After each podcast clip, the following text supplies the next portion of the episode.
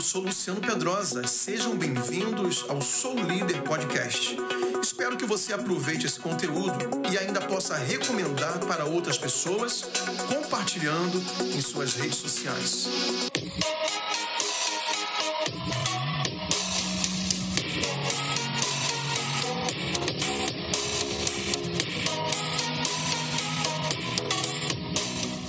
Boa noite, graça e paz a todos. Amém, pessoal? Só quem está feliz, diga glória a Deus. Só quem é abençoado, diga eu sou abençoado. Vamos dar mais um aplauso a Jesus? Glória a Deus. Glória a Deus. Nós vamos ministrar a palavra, é a mesma que está sendo ministrada agora lá na sede pelo pastor Luiz, nosso pastor, e também todos os núcleos, né? Nós somos só uma igreja espalhada nessa cidade, são mais de 69 cultos, se não me engano, somente no domingo. De todos os núcleos, sede, catedral, nós fazemos parte disso e temos essa unidade, né, de termos apenas locais diferentes para congregar como opção. Então, quem mora no bairro pode ir no núcleo do bairro, quem mora aqui mais perto pode vir para cá. Quem gosta de ir para a sede, vai para a sede. No final das contas, todos recebemos o mesmo alimento, a mesma palavra. Nós louvamos as mesmas canções, temos as mesmas oportunidades de receber aquilo que o Senhor tem preparado para nós, como a sua amada igreja aqui em Santarém. Então, sejam todos mais uma vez muito bem-vindos. Abra o seu coração para você receber a palavra de Deus que é o nosso alimento espiritual. Abra sua Bíblia no livro de Jó, capítulo 42, versículos 1 e 2. Também vai aparecer nas telas, mas se você tem a sua própria Bíblia, seja no celular, seja a Bíblia impressa, você também pode acompanhar. Eu até encorajo que você tenha a sua própria Bíblia ou sua agenda para você conferir, para você anotar para você poder mergulhar mais sem distração na palavra de Deus. A palavra do Senhor diz assim: Então Jó respondeu ao Senhor e disse: Bem sei que tudo podes, e nenhum dos teus planos pode ser frustrado. Repita comigo algumas partes desse texto que nós lemos. Diga assim: Eu sei, diga com mais fé, diga, eu sei que tudo podes. Quantos pode dizer amém? Essa declaração de Jó é poderosa. Ele faz uma declaração a respeito do próprio Senhor. E esse Senhor no qual ele se refere é o mesmo nosso Senhor, dos dias de hoje. E a Bíblia fala que esse Deus que Jó se reportava, esse Deus que é o nosso Deus ainda hoje, ele permanece sendo o mesmo de ontem, ele é hoje ele vai continuar sendo até quando, irmãos? Até amanhã? Sim ou não? Até o mês que vem? Até o final de 2023? Até quando então? Para todo? Ele é o mesmo Deus. Esse Deus aqui que ele está dizendo que pode todas as coisas. E é interessante porque essas duas palavras, eu bem sei que tudo podes, são as mesmas palavras que o apóstolo Paulo também usa. Agora, se referindo porque ele estava ligado com Deus, ele também podia todas as coisas. O apóstolo Paulo usa essas duas palavras se referindo a ele mesmo, dizendo que eu posso todas as coisas pela sua própria capacidade, sim ou não? Porque ele era muito inteligente, porque ele era rico, porque ele tinha status social, não, mas ele disse: Eu posso todas as coisas naquele que me fortalece. Por quê? Aquele que o fortalece, ou que o fortalecia, aquele que me fortalece, aquele que te fortalece, é aquele que pode todas as coisas, segundo Jó diz. Então, quando nós estamos conectados com Deus, quando nós temos uma fé inabalável em Deus, nesse Deus que pode todas as coisas, nós vamos ter a mesma revelação que o apóstolo Paulo e também podemos dizer, assim como ele disse, que nós podemos todas as coisas, porque aquele que nos fortalece também pode tudo. E porque ele pode, eu posso. Amém ou não amém? Diga assim, porque Ele pode. Diga mais forte, porque Ele pode, eu também posso. Um aplauso bem forte a Jesus. É interessante essa relação da gente enxergar quem Deus é, para que nós possamos saber quem nós somos. Porque nós somos filhos de Deus. Lá em João capítulo 1, versículo 12, diz, diz que todos aqueles que receberam Jesus, que o receberam, deu-lhes o poder de se tornarem filhos de Deus. Então, nós que um dia recebemos Jesus como Senhor e Salvador, nós passamos pelo processo imediato do novo nascimento. E o apóstolo Paulo escreve sobre o novo nascimento. E ele diz que aquele que é nascido de novo, aquele que nasceu de novo, aquele que é uma nova criatura pelo novo nascimento, as coisas velhas ficaram para trás e tudo se fez novo. Nós passamos por um processo espiritual chamado o novo nascimento. Nós nascemos de Deus. O próprio Jesus, ele falou sobre isso com um ali dos mestres da lei que não entendeu nada do argumento de Jesus ou do papo que Jesus teve com ele. E esse homem chamado Nicodemos falou assim: "Mas como é que pode alguém sendo já adulto, alguém sendo já tendo uma certa idade, sendo já formado, voltar para o ventre da mãe e nascer de novo?" Porque Jesus disse para ele que era necessário nascer de novo. E ele não entendia esse, esse processo espiritual do novo nascimento, porque ele era apenas um religioso. Então ele achava que para isso acontecer tinha. Ele não conseguia nem imaginar uma pessoa adulta, porque realmente não tem como voltar para o ventre da mãe para nascer novamente. Mas Jesus estava falando desse nascimento espiritual, que nós somos recriados em Deus.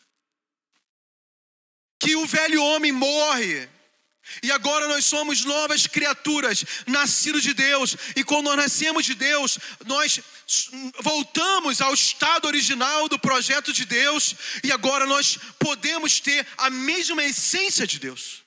Como estou entendendo? Aquele DNA original da criação de Deus conosco, que somos as, as principais criaturas de Deus, as primícias da criação. O projeto original é reformulado em nós e nós podemos viver uma nova dimensão em Cristo, uma nova dimensão em Deus, aonde essa revelação, aqui eu disse que o apóstolo Paulo disse também que ele podia todas as coisas, porque ele estava tão ligado com Deus. Ele sabia que tinha nascido de novo em Deus.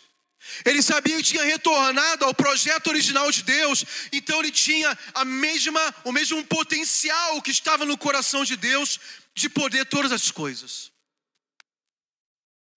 E quando eu digo poder todas as coisas, realmente são todas as coisas. Todas as coisas.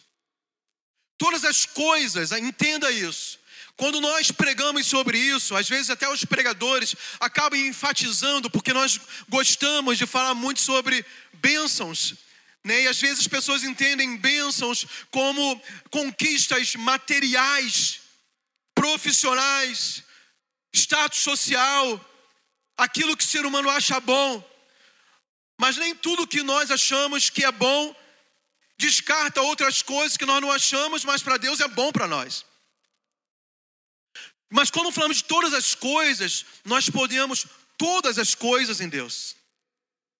E o apóstolo Paulo, quando escreve isso sobre ele poder todas as coisas, qual é o contexto? Ele estava falando assim: eu sei passar, eu sei ter abundância e eu sei ter escassez. Eu sei estar livre, eu sei estar preso.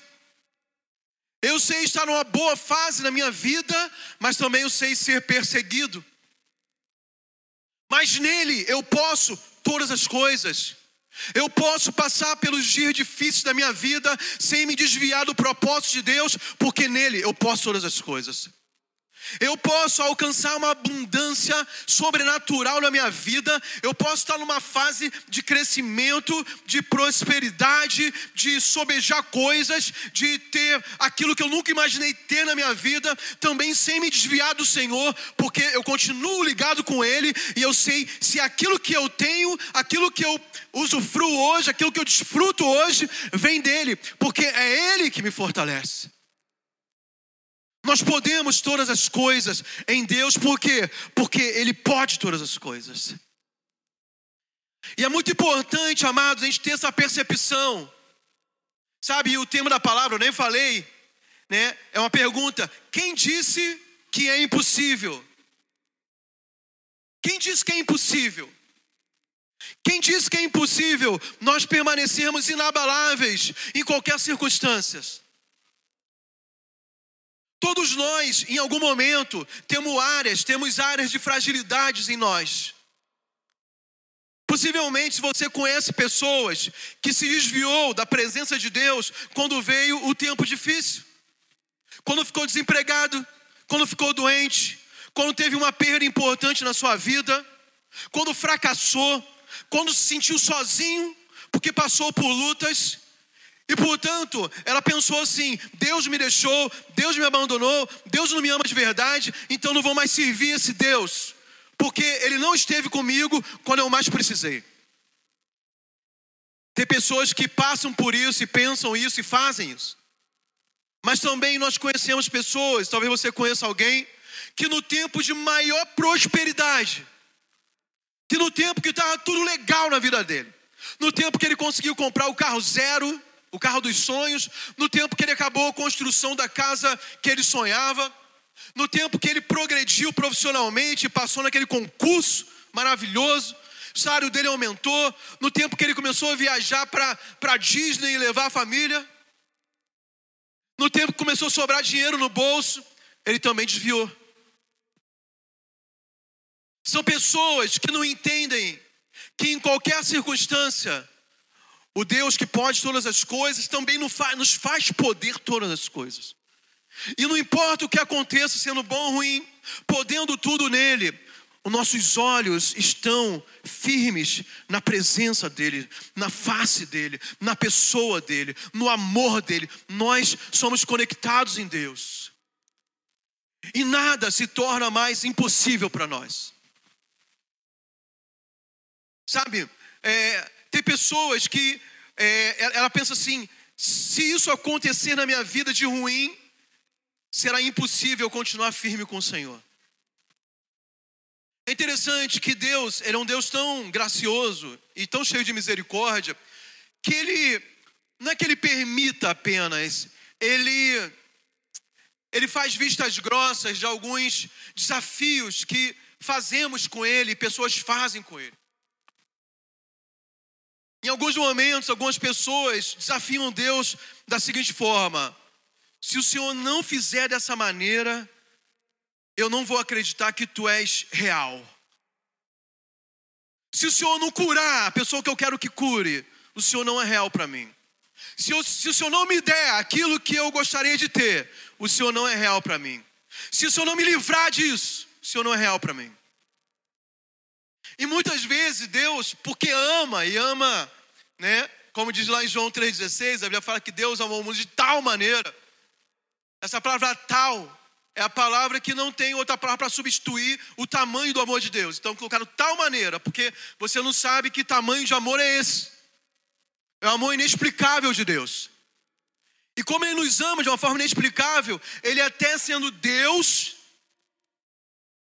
sendo santo, e Deus não tem que prestar contas para ninguém do que Ele é e da forma que Ele faz, e mesmo assim, em algumas circunstâncias, fala, tá, já que você quer experimentar dessa forma, eu vou me reduzir a isso e vou te mostrar que eu te que eu posso fazer isso por você. Mas amados, quando nós entramos nessa vibe de testar Deus dessa forma, nós não entendemos o que é poder todas as coisas em Deus. É poder estar tá bem e continuar glorificando a Deus, servindo de todo o coração.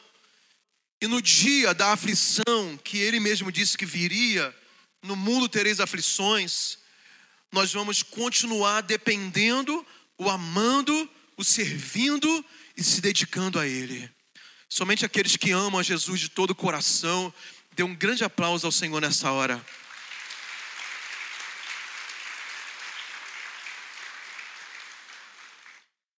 Então nós precisamos saber quando, como nos colocarmos e como nós nos enxergamos diante de Deus. Como que você se enxerga? Né? Como você se vê nesse relacionamento com esse Deus que pode todas as coisas? E se Ele pode todas as coisas e você é um filho dele, você também pode. Então, você pode se olhar naturalmente, apenas o teu exterior, como você se olha no espelho. E essa questão de se olhar no espelho não é muito fácil, não, porque tem dias que você se acha bonito, mas tem dias que você se acha a pessoa pior que existe, cheia de defeitos, né? Depende da forma que você acorda. Esses dias eu estou assistindo um documentário no Netflix que é do David Beckham. Quem sabe quem é o David Beckham? Alguém sabe quem é o David Beckham? Poucas pessoas. Ele foi um jogador de futebol da Inglaterra, muito famoso. Ele foi um dos melhores jogadores do tempo que ele jogou. Mas sabe qual a peculiaridade do David Beckham? Que além dele ser ter sido um ótimo jogador de futebol, muito famoso pelo talento que ele tinha no futebol, assim, vou falar baixo porque por causa dos homens que são machistas. Ele é um cara bonito, muito bonito. E é assim, chega a dar raiva de tão bonito que o cara é, porque você fala, meu Deus, por que o cara nasceu com tanta beleza assim? Aí fala, meu Deus, por que não dividiu com mais pessoas, ficar todo mundo, todo mundo assim, equilibrado, né? O cara era talentoso, bonito demais e cheio de qualidade. Aí se você não é curado da alma, você fala, rapaz, o cara, por que eu não nasci com olhos verdes? Por que Deus não me deu um cabelo louro? Pelo menos um cabelo, né? Por que não me deu aquele físico, aquele corpo atlético? Mas nós devemos olhar para o espelho, independente daquilo que o espelho te mostra, com muita gratidão a Deus. Com muita gratidão a Deus. Por quê? Porque o espelho mostra o exterior e o exterior, irmão, se corrompe todo dia. Existe um negócio chamado no mundo lei da gravidade. Já ouviu falar da lei da gravidade? Sabe o que significa essa lei? Que, que tudo que está em cima cai. então, as peles caem. Aí tem ruga, tem celulite, né, flacidez, não tem jeito. A gente tem que se cuidar, mas chega uma hora que a lei da gravidade é irresistível. Aí quando você olha as tuas fotos, né, de 20 anos atrás, fala, meu Deus, por que a gente não permanece desse jeito, né, que nunca parecia que a gente ia mudar, mas muda. Mas amados, nós devemos de fato nos enxergar da forma que Deus nos vê. Nós devemos ter um olhar sobre nós mesmos com a ótica de Deus. Por quê? Porque Deus nos criou com um grande propósito. Não foi em vão que Deus permitiu que nós nascêssemos aqui nessa terra para viver essa vida. Se você olhar a tua história ou a tua família, nós temos aqui histórias diferentes para contar. Nós nascemos em lares diferentes, em lugares diferentes, em contextos culturais diferentes. Por exemplo, eu nasci no sudeste do Brasil e eu tive lá agora durante uns dias e eu já estou muito tempo fora de morar lá, não moro mais lá há muito tempo. Até eu estranho a cultura de um lugar que é aqui dentro do Brasil, mas é muito, muito diferente daquilo que nós vemos aqui no oeste do Pará. Existem expressões diferentes, a forma de se viver lá é, é muito diferente. O dia a dia, as, as, eu falei das expressões, das gírias, até da forma de se relacionar com pessoas, é diferente, mas é a mesma nação, mas é muito diferente. Agora, Deus me deu uma história, Deus deu uma história para você. A gente não tem que ficar se comparando. Talvez a tua família não foi a melhor família do mundo. Talvez teus pais não tiveram os melhores exemplos a te darem, ou a melhor estrutura para te oferecer. Mas eu quero dizer algo que é verdade. Deus, ele não errou sobre você. Nós não entendemos como Deus faz as coisas, é difícil, é impossível entender o pensamento de Deus que é maior conosco, mas se Ele permitiu você nascer desses pais que se uniram, nessa casa, nesse lugar, nessa cultura, e não existe ninguém semelhante a você na face da terra e nunca haverá. Atualmente existe, acho que mais de 9 bilhões de pessoas no mundo. Mas todos que já passaram na face da terra e aqueles que ainda vão nascer, nunca haverá alguém idêntico a você. Não tem ninguém com a mesma digital, com a mesma íris dos olhos, com o mesmo DNA genético, código genético. Você é um ser único, criado por Deus para um propósito específico. Não apenas específico, especial. Eu posso ouvir um amém? Vire para o irmão ao lado ou para a irmã, fala assim: Deus te criou de uma forma especial. Aí pergunta: Você acredita nisso? Aí você responde: Sim ou não? Sim, diga sim, eu acredito. Nós fomos criados de forma especial. E debaixo desse olhar, nós precisamos acreditar no propósito de Deus. Sabe, se Ele nos fez e não fez outra pessoa para estar no meu lugar, porque ninguém substitui meu lugar e me permite viver nessa terra, nesse mundo, nesse tempo, e me deu todas as experiências que eu tenho tido, boas e ruins, é porque tem algo grande acontecendo na minha vida e eu viver. E amados, Deus tem colocado recursos à nossa disposição para nós vivermos aquilo que parecia impossível. Quantos pode dizer amém? Os recursos estão ao nosso redor. O mundo que nós vivemos é um mundo cheio de recursos para nós vivermos o melhor tempo da nossa vida. Tem problemas? Muitos. Tem dificuldades? É claro que tem. Nós vamos ter que trabalhar, nós vamos ter que nos esforçar, com certeza, mas os recursos estão aí e tem pessoas atualmente que nem são ainda filhos de Deus, estão pegando esses recursos que eram para estar em nossas mãos, que era para estar na minha mão, que era para estar na sua mão. Quando eu digo recursos, de todas as espécies, de conhecimento, de oportunidades, de recursos financeiros, de posições que nós éramos para ocupar na sociedade. Por quê? Porque nós temos um propósito. Agora Deus deixou os recursos disponíveis na terra. O problema é que os recursos têm caído nas mãos erradas. É por isso que o mundo está ruim. É por isso que tem guerra. É por isso que os homens estão se matando com armas poderosas. Né, você deve estar acompanhando pelo menos um pouco a guerra do Hamas, da Palestina, contra Israel e vice-versa. Eles têm armas poderosas e os foguetes caem nas cidades e matam pessoas, não apenas aqueles que estão envolvidos na guerra, mas matam inocentes, matam crianças, matam famílias que não têm nada a ver com a guerra.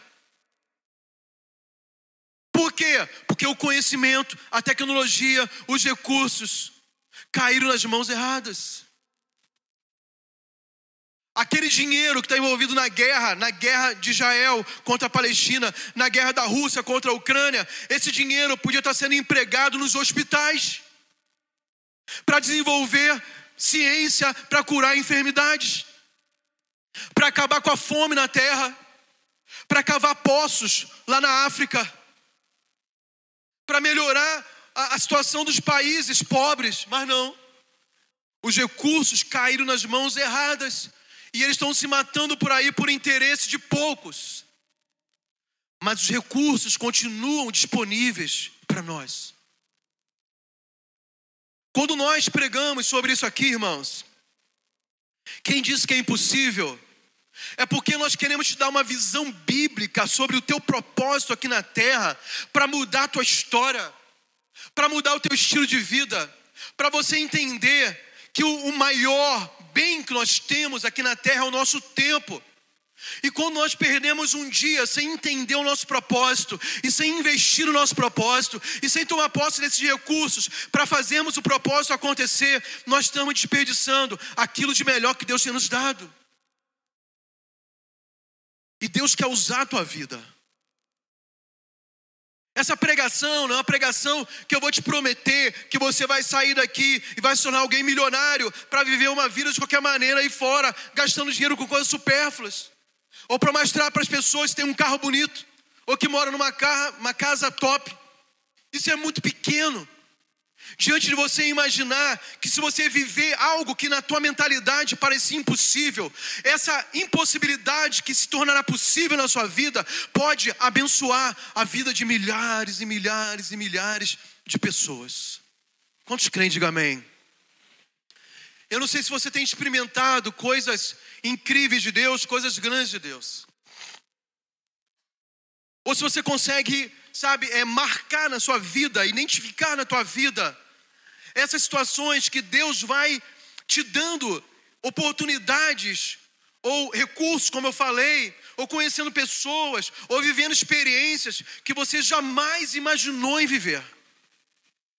Quando eu estava ouvindo o pastor Luiz pregar, e eu ouvi ele pregar nos três primeiros cultos, essa mensagem mesmo, eu estava pensando nisso, sobre situações que eu, que eu estou vivendo e que eu já vivi, que parecia um sonho muito distante para mim.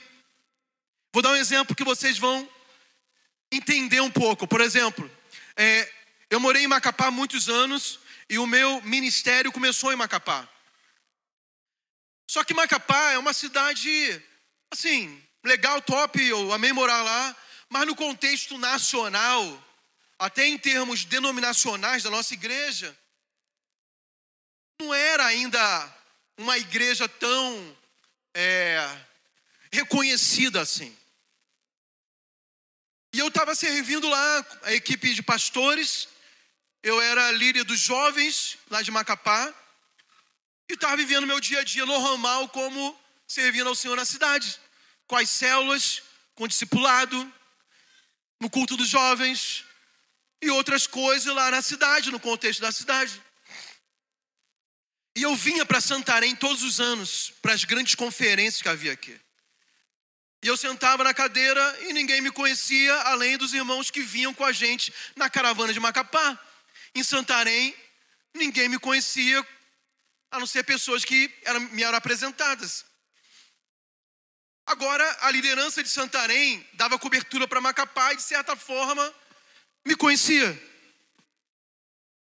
Assim como conhecia milhares de milhares de pastores em todo o Brasil. E eu era alguém que estava só na equipe lá de Macapá, só isso. Aí um dia de terça-feira, toda terça-feira nós temos reunião de pastores. Aqui em Santarém também é terça-feira, Macapá era terça-feira. Um dia eu estava chegando, eu estava na reunião de pastores, chegou uma mensagem. Acho que no meu WhatsApp, acho que já tinha WhatsApp naquela época, mas chegou uma mensagem no meu telefone. Era uma mensagem de um pastor aqui. Aí eu fiquei curioso, um pastor daqui, que mal eu conheço, não tenho amizade com nenhum pastor de, de Santarém, que tem uma mensagem desse pastor que eu conhecia, que eu admirava, que eu olhava como o pastor da prateleira mais alta que a minha. Chegou uma mensagem para mim, e a mensagem era o seguinte: Olha, você tem disponibilidade na, na data tal para vir aqui em Santarém? Eu falei, para quê? Não sei, tem que ver com o pastor, meu líder. Enfim, era um convite para eu, eu, ministrar aqui em Santarém, no evento que tinha antigamente chamado. Como era o nome do evento dos jovens tinha aqui antes, que era grandão? MDA Jovem. MDA Jovem. MDA Jovem. E só vinha pastor top pra cá. E eu era o cara que sentava e ficava só ouvindo as pregações, olhando para os pastores que ministravam. E para mim era assim, eu, eu, claro que eu gostaria de um dia fazer parte de um time que viesse pregar e é tipo assim, você é um vou voltar no jogador de futebol. Você é jogador de futebol, todo jogador sonha em jogar na seleção brasileira, a seleção do seu país. Mas para alguns é um sonho que parece impossível quando está começando. Porque são poucos são escolhidos. Era mais ou menos isso. Era como fosse a minha convocação para a seleção brasileira. E eu fiquei nervoso na hora. Falei, será que é trote? Não, a pessoa não pode brincar assim, né? Aí eu fiquei meio sem acreditar. Mas era verdade. E eu vim aqui. Eu não lembro o ano que foi, deve fazer uns, sei lá, uns oito anos atrás ou mais. Aí eu vim aqui ministrar, é, foi lá na sede. E eu fiquei muito nervoso no dia para ministrar. E era assim algo que parecia impossível e do nada para mim, né? Estava acontecendo naquele dia. Então tem coisas, sabe, que às vezes passam na nossa cabeça e parecem tão distantes. E às vezes é muito ruim. Eu acho que eu nunca falei para ninguém antes que eu tinha esse sonho, essa vontade. Eu me olhava Sim, quando eu vinha na conferência, falei assim: será que um dia eu vou poder ministrar lá? Pô, mas lá só vai cara muito fera, só pastor muito reconhecido no Brasil. Eu não tinha, era uma coisa tão grande para gente que estava em outra cidade, que era vergonhoso até você falar esse sonho para alguém. Talvez iriam te julgar mal, falar: ah, você está muito ambicioso. Ah, você está sonhando muito grande, essa loucura, você não vai conseguir isso. Olha quem ministra lá. Quem são as pessoas que o pastor Ibe convida? Quem são as pessoas que o pastor Geraldo convida? Não são pessoas como você, são outro tipo, é outro tipo de pessoa. Mas um dia eu estava sendo convidado. E você pode, sabe, alimentar em fé aquilo que Deus tem colocado no teu coração. Se o desejo, né, for puro, se o desejo for relevante, se for para abençoar pessoas, se não for egoísta, se não for só para você, você deve alimentar essas coisas, porque é a forma que Deus te enxerga. Ele te enxerga não na posição que você está hoje, ele te enxerga lá na frente, aonde ele vai te levar. Cri, cri, cri, cri, cri. Cadê a igreja? Amém, pessoal? Eita, mano. Vocês estão aí de verdade, sim ou não? Ou eu estou vendo hologramas por aqui? Ou é uma imagem virtual? Eu estou na sala do Zoom. Não, vocês estão aí, né? Vamos dar um aplauso bem forte para Jesus.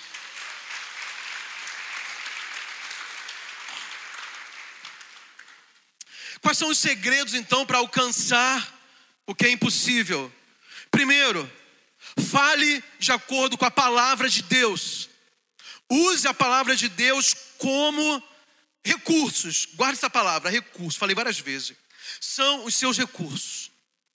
Porque a palavra de Deus demonstra a vontade de Deus. Você quer saber qual é a vontade de Deus para a sua vida? Está na palavra.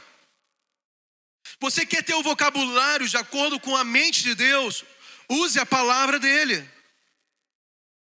Então, se alimente da palavra. Mas não apenas se alimente, use a palavra, declare a palavra. Tem um texto, quero ler com vocês, eu vou citar apenas Provérbios 18, 18 21. Diz o quê? Que a morte e a vida estão no poder da língua, da palavra. A morte e a vida. Se você quer viver uma vida de progresso, de crescimento, de bênçãos, você tem que começar a utilizar esse recurso que demonstra a tua fé.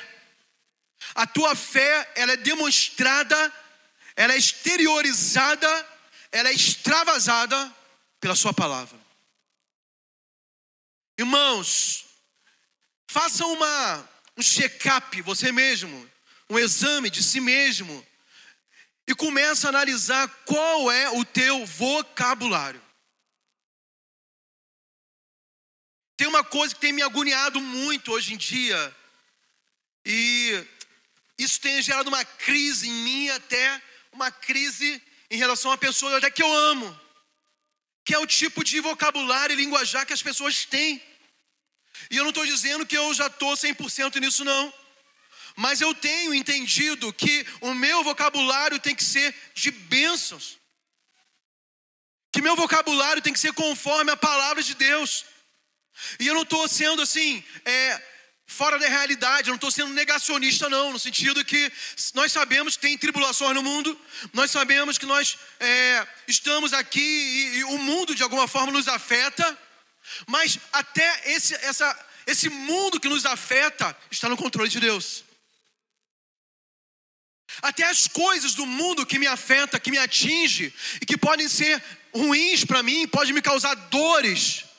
Eu continuo crendo que está no controle de Deus. É por isso que o apóstolo Paulo escreveu: em tudo dai graças. Em tudo dai graças. Em tudo. Eu estou passando uma fase difícil na minha vida. Meu pai, eu perdi meu pai tem menos de 10 dias. Eu estive lá agora esse tempo, vivendo os últimos dias do meu pai. É a primeira vez que eu estou ministrando. É, na verdade, é o primeiro domingo que eu voltei após esse fato na minha vida. É difícil para mim? É muito difícil. É muito difícil. Está sendo uma fase difícil desde a, de, de, essa, essa última temporada para cá. É muito difícil.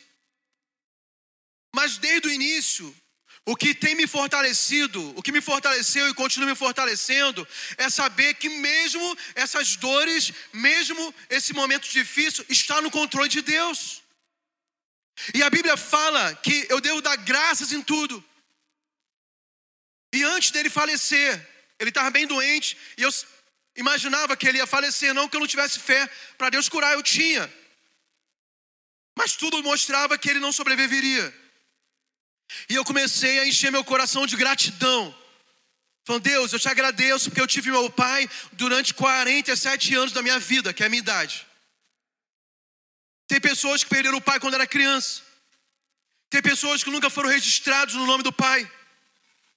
Eu tive um pai presente, amoroso, cuidou de mim, investiu na minha vida, me deu ótimos exemplos durante 47 anos. Então, se o Senhor levar ele agora, nesse ano, nesse tempo, eu sou grato a Ti. Eu comecei a encher meu coração de gratidão. E isso começou a me fortalecer para eu passar esse tempo, esses dias. E eu comecei a entender a palavra de Deus. Eu estou falando da palavra de Deus.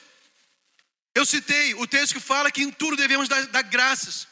Mas o apóstolo Paulo escreve também que todas as coisas cooperam para o bem daqueles que amam a Deus, e eu amo a Deus. Então, se Deus permitiu eu passar por isso, porque todas as coisas cooperam para a minha vida. E eu não estou falando disso, desses últimos dias. Nós descobrimos a doença que meu pai enfrentou dois anos atrás. Dois anos atrás, quando foi descoberta a doença, foi um choque para nós porque ele era um homem muito saudável, muito saudável. É a primeira vez que ele foi internado, com 71 anos, foi a primeira vez que ele foi internado. Para ele foi um choque ser internado, agora. E a internação culminou com, a, com o falecimento dele. Mas dois anos atrás, quando descobrimos a doença, Deus falou algo no meu coração. E o que ele falou foi: essa temporada que vocês vão passar com teu pai é para tratar a vida deles e para tratar a vida de vocês. E eu sou pastor. A minha mãe é uma mulher de Deus, envolvida na igreja dela, também é uma pastora. Todo mundo lá em casa está servindo ao Senhor, de uma forma ou outra. Mas a palavra que eu recebi que esse processo não seria só na vida do meu pai, seria na nossa vida. Por quê? Porque todas as coisas cooperam para o bem daqueles que amam a Deus. Então, se eu quero viver o impossível, aquilo que parece impossível para mim, mas para Deus não é, eu preciso encher minha boca de gratidão.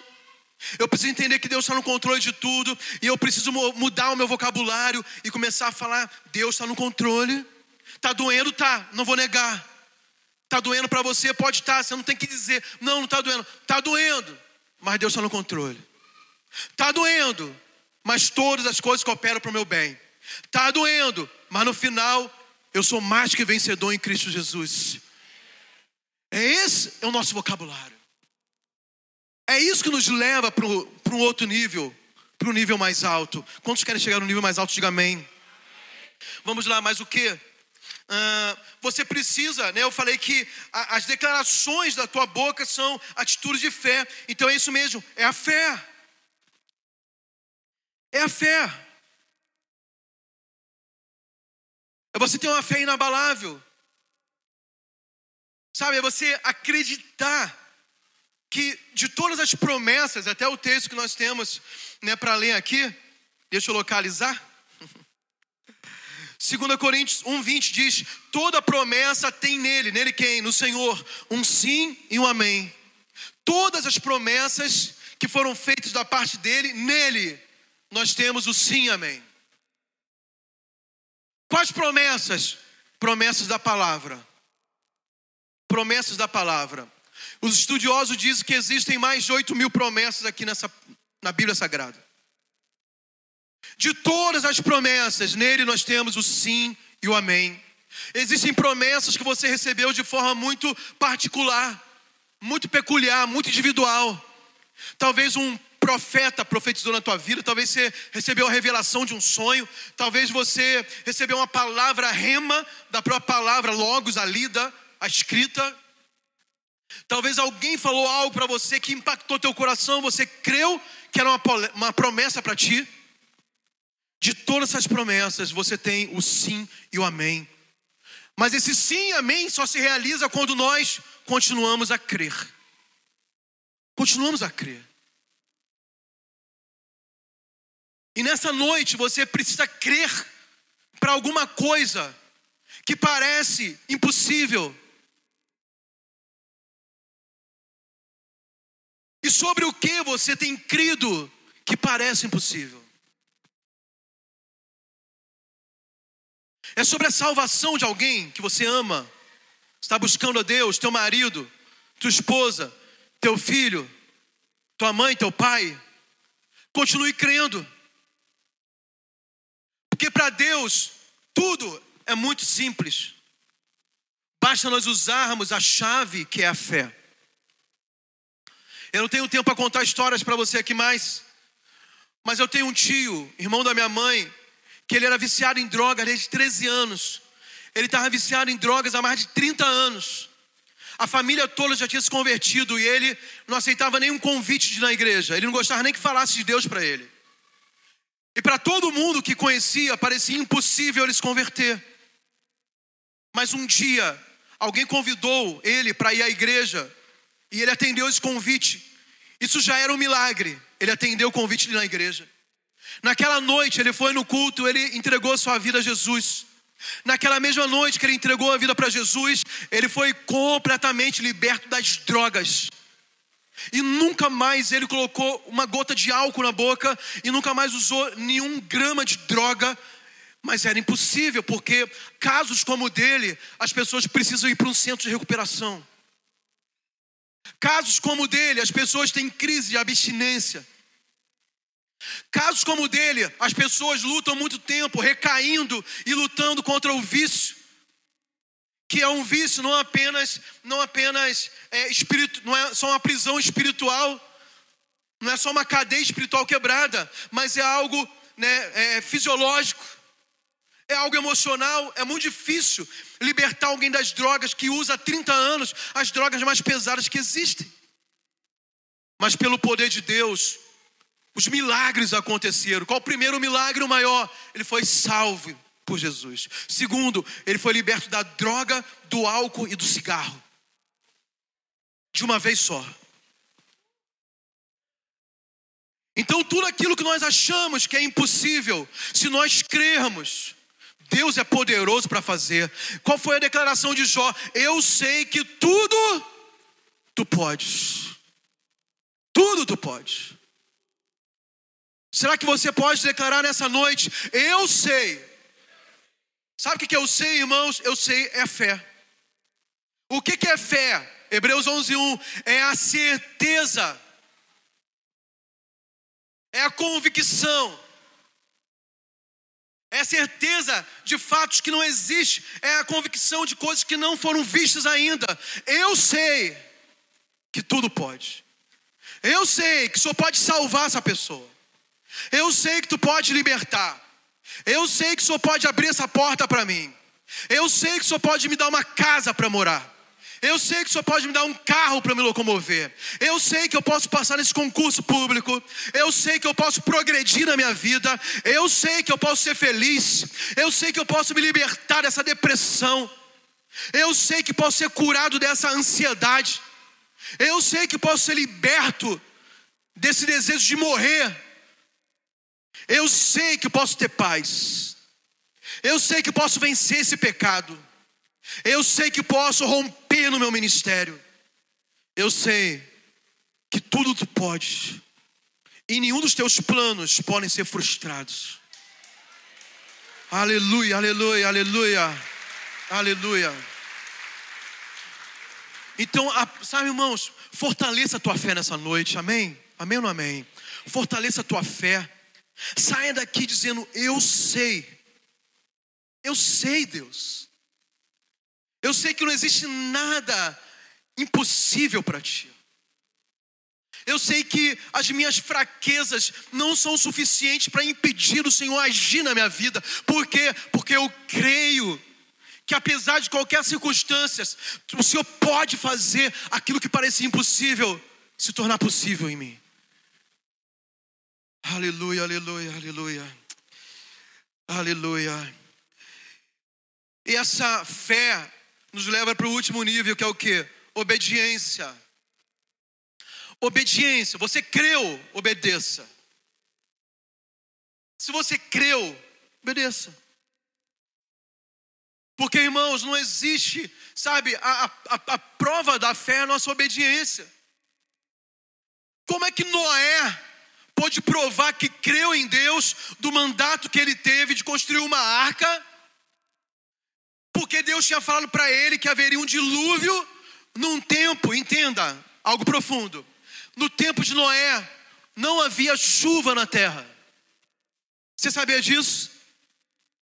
No tempo de Noé não havia chuva na terra. Você vai ver lá em Gênesis, naquele mesmo contexto de Noé em Gênesis, o que que havia? Havia um orvalho que regava a terra e fazia né, a, a, as plantas, as árvores é, germinarem, as sementes germinarem e as árvores crescerem. Era um orvalho, não havia, não, esse negócio de chuva eles não conheciam.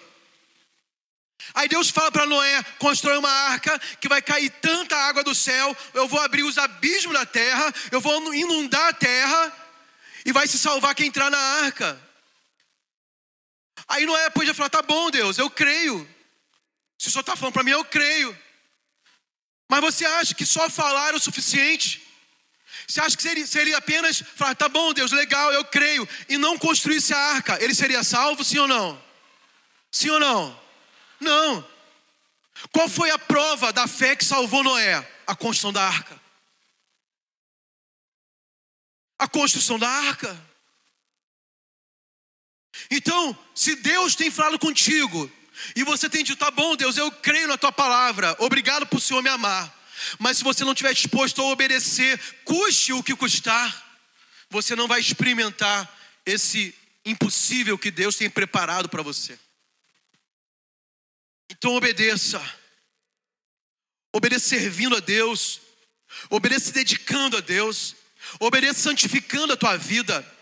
Obedeça, obedeça sabe, é, se entregando mais aquilo que Deus tem a fazer em você. Obedeça se preparando para aquilo que Deus quer fazer em você e através de você. Diga para o seu irmão, diga para o seu irmão, diga, vira para ele, diga, creia, diga, creia, mas também obedeça. Pergunte: entendeu? Sim ou não? Entendeu? Fala para ele: entendeu? Creia, mas obedeça. Vamos ficar de pé em nome de Jesus?